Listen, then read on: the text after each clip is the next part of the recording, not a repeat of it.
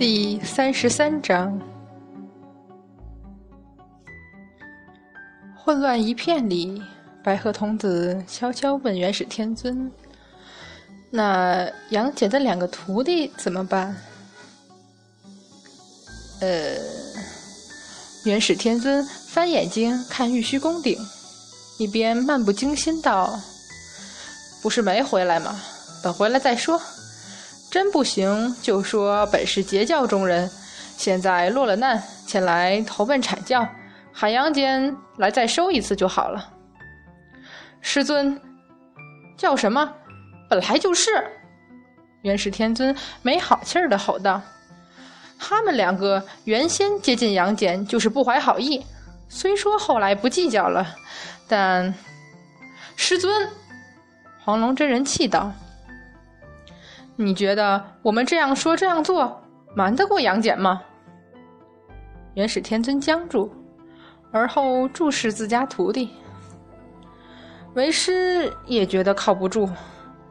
黄龙，你有什么好办法？弟子的意思是，我们不如昆仑十一仙一起凑过头去和元始天尊嘀咕半天以后，忽听元始天尊恼羞成怒道。不行，怎么能这样说？师尊，现在可由不得你。你，黄龙真人气道：“黄龙，我是你师傅。您的确是我师傅，可是别忘了，玉鼎也是您的徒弟，我的师弟。假如……”黄龙真人很是阴险的把后面的话停住，而后就看着元始天尊笑。呃。青化，你过来！广成子扭头喊道：“师尊有何吩咐？”青化德霄真君赶紧上前。广成子皱眉打量了自家徒弟一眼，极度不满道：“为师不管你用什么办法，赶紧把你的胡子变回纣王二年应该有的样子。”啊！装什么傻？别忘了，杨戬可是见过你的。你难道不记得纣王二年时自个儿是什么样子？我，青化德霄真君猛然醒悟，我的胡子没有全白，知道就好，还不快去改？哦，青化德霄真君刚要施个变化的法术，忽然想起一个要命的问题来，这师傅不妙啊！杨戬师弟有神墨，一看就知道了。我这不能变啊，我。所以为师才叫你，不管用什么办法，总之赶紧把你胡子变回半灰半白的样子。但是，青化德霄真君手足无措，本能的或者习惯性的回头请教自家这个厉害得不行的徒弟。韩华，你看为师要怎么样才？韩华还在生闷气，闻言一偏头，竟是无视青化德霄真君，冷笑道：“怎敢劳师傅动问我这个三岁小孩？”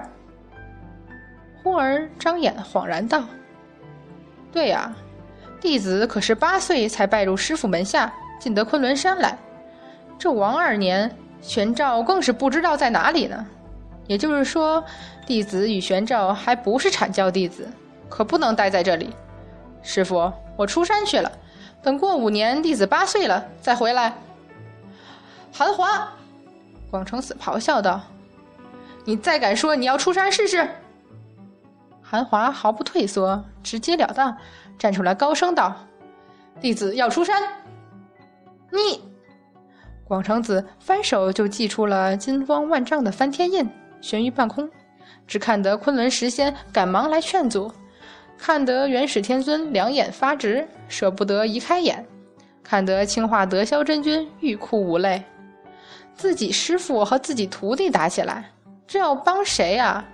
虽然说本能一定绝对会去帮韩华，但是自家师傅打得过韩华吗？这是个相当艰难的问题。祖师要怎样？韩华更是双手一抖。直接亮兵器了。老道就打死你！不行，韩华肯定挡不住翻天印。青化德霄真君正要大叫着扑上去，却听得广成子怒然吼道：“老道就打死你徒弟！”韩华吓得手一抖，扔了鞭子，反过身来紧紧抱住正看戏看得津津有味的玄照，愤然道：“广成祖师，玄照怎么说也是您的门下，你与其让你们下山，还不如让我打死来的干脆痛快。”广成子气急。直接吼了出来，忽然被太乙真人狠狠一拉，这才想起自己怒上心头，竟然当着元始天尊的面儿说了不该说的话，心下大惊，正想掩饰，却看见元始天尊眼睛直直的盯着自己手上的翻天印瞧，那熟悉的模样让他在打了个冷颤的同时也放下心来。呃，看来元始天尊应该是没有注意到。但是，真的没有注意到吗？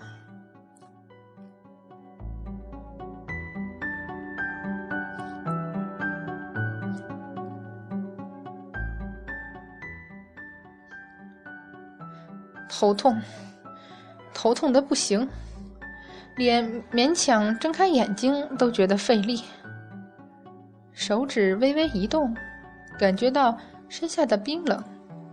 杨戬睁眼看了下外面照入的阳光，又闭上眼，伸手抚住额头，叹息：“这下可好，就说了，黄龙真人的辟谣方不能喝，师傅偏偏不听，还叫哮天犬去偷了来，只是被连哄带骗的喝了一口，结果就是醒过来发现自己躺在地上，也不知道醉了几天了。”明明头痛的不想动一下，但是一想是躺在地上，满身的酒气，杨坚还是无法忍受，艰难的扶住石壁坐起来，有气没力的叫了一声：“哮天犬。”没有回应，也没有那熟悉的温热与讨好的感觉接近。难道也喝醉了？睁开眼。只见金霞洞里一片狼藉，香炉倒在一边，向来整齐的石架上也是混乱一片，装着丹药的葫芦与盛净水的瓶子散落在地上，连蒲团都不知道被扔哪儿去了。杨戬的眼角忍不住抽搐了一下，捂住额头，暗暗希望这不是自己喝醉酒的杰作。但是理智却在告诉他，这绝对不可能是师傅做的。玉鼎真人若真是喝醉了酒，失去控制，哪里会去弄乱洞府？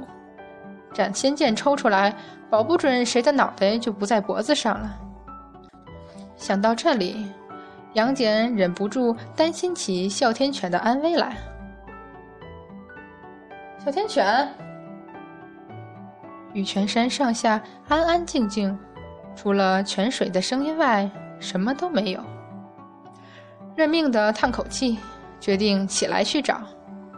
但是扯了下满是酒味的衣襟，还是决定先换件衣服再去找好了。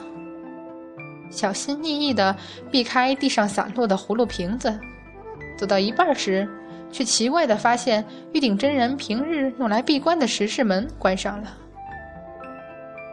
师傅。没有回音，看来也喝醉了，要不然为什么把自己关起来？连叹气都没了力气的杨戬回自己平日修行打坐的石室，找了件干净衣服换上，却感觉那股酒味儿还是在身上。皱眉望了望外面，心里算着依玉鼎真人的九转玄功修为，估计还要晚自己一天才可能醒。这时间足够他把金霞洞恢复原状了。踏出洞府，迎面而来的山风总算驱除了洞府里到处都是的酒味儿。唯一可恼的是，就连头发上都留着那碧瑶方的味道。玉鼎真人那是拿起酒往你身上浇，味道不重才怪。哮天犬。一点回音都没有，满山空寂的，只有风吹树叶的声音。算了，还是先去把这要命的酒味儿洗掉，再去找好了。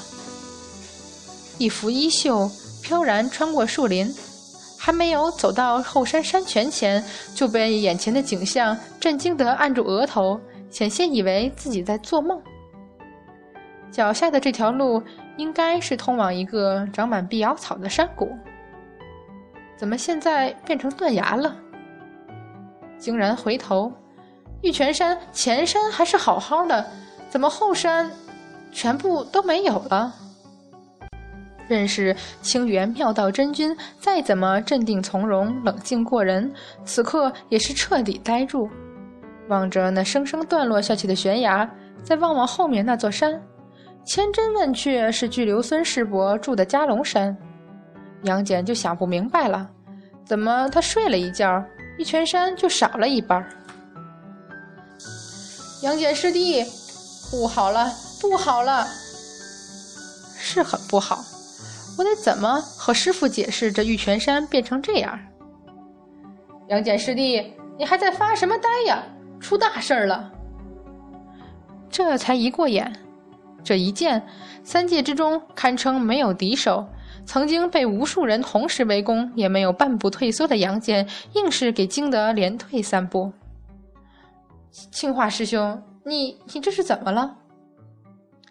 青化德霄真君一头一脸一身的烂泥巴，头上还挂着几颗不知从哪里来的仙草叶子，胡子头发全部又黑又白，狼狈的好像刚刚被活埋了一样。杨戬师弟，你这是不知道啊！青化德霄真君捶胸顿足，哭天抢地。杨戬忍不住又退了一步，这才避开那双满是泥巴还非要摇来摇去的手。远处拿了宝镜窥看的广成子得意万分地对众家师弟道：“瞧我这徒弟多聪明，知道杨戬就那一个弱点。”韩华玄照在一边点头，原来清源妙道真君有这个弱点呀，有弱点就好，就怕他没有。前天我师傅广成子去了碧游宫。前天是初一还是初二？杨戬暗皱眉，都是因为喝醉酒，连日子都记不清了。去了碧游宫见通天教主。没想到天尊他老人家也偷偷尾随着去了。杨戬扬眉，略有惊诧。阐教上下所有人都知道，元始天尊和通天教主这对师兄弟关系恶劣的程度是难以想象的，大有老死都不相往来的意思。竟然偷走了女娲娘娘给通天教主的法宝，结果就……什么法宝？杨戬觉得问这话已经晚了，什么法宝都会要命的。阐教第二定律：想找死的话，请给天尊大人法宝。山河设计图，这下彻底晕了。杨戬按住额头，努力抑制，才没让自己倒下去。结果他老人家把图这么一展，昆仑山一半花花草草都被吸进去了。你看看。到处都是坑和泥巴，而你玉泉山特别倒霉，半座山都没了。慢着，山河设计图不是任意变换成山川河流、陷人于迷境的法宝吗？怎么会？杨戬师弟，你又不是不知道，反正法宝到了天尊大人手里，天晓得会变成什么样子。青化德霄真君说这话特别理直气壮。现在昆仑山上下都焦头烂额，在收拾烂摊子呢。师傅派我来求杨戬师弟，千万要安抚下玉鼎师叔，千万不能……总之，你明白师兄我的意思对吧？师傅喝醉了酒，现在还没醒。啊，那就好，那就好。但是他迟早会醒啊。杨戬面无表情道。呃，不管如何，求师弟你一定要想办法劝住玉鼎师叔，昆仑山上下都感激不尽。青化德霄真君伸手想来拍杨戬的肩，以示安慰，却被杨戬不着痕迹地让了一步，避开了。师弟，你看，假如像师兄我这样把自己洞府练作法宝，多好，不就没今天这场大难了吗？青化德霄真君一边摇头叹息，一边驾云走开了，远远的还在大喊：“杨戬师弟，千万拜托你啦！”收回目光，杨戬望着断崖，拧了眉，叹息：“唉，这下可怎么办呢？”